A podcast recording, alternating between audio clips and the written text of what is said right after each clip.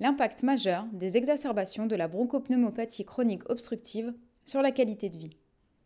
La bronchopneumopathie chronique obstructive, ou plus communément appelée BPCO, est la maladie respiratoire chronique dont le poids sur la santé publique est le plus important. Son évolution, lentement progressive, est émaillée d'exacerbations.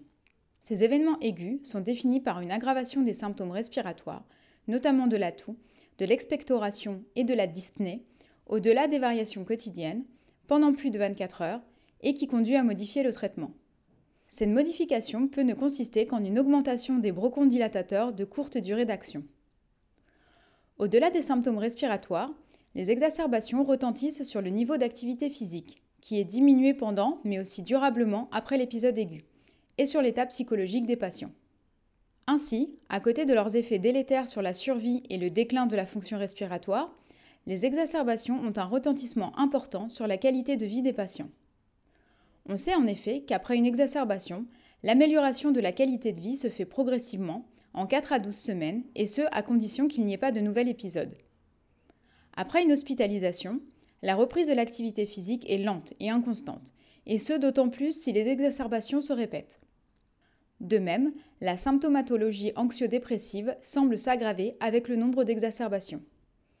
Ceci a été souligné dans une étude prospective observationnelle qui avait comparé l'évolution du score de qualité de vie dans deux groupes de patients en fonction de la fréquence des épisodes aigus.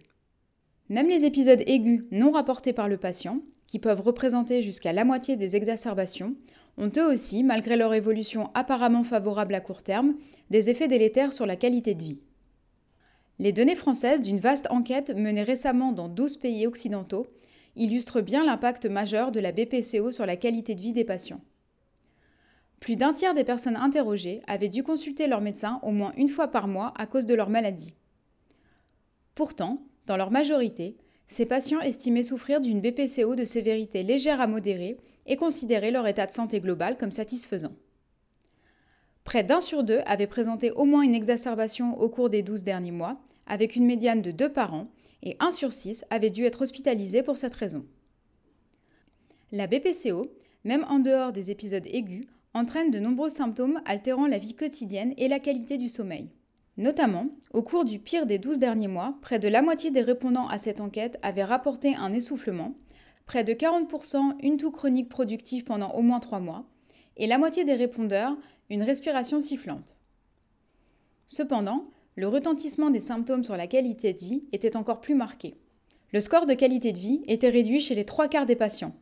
Plus d'un sur six avaient eu besoin d'aide pour marcher, et parmi ceux encore dans la vie active, 38% avaient eu au moins un arrêt de travail lié à la BPCO. Le retentissement des exacerbations est donc souvent très marqué, fait dont les patients n'ont pas toujours conscience.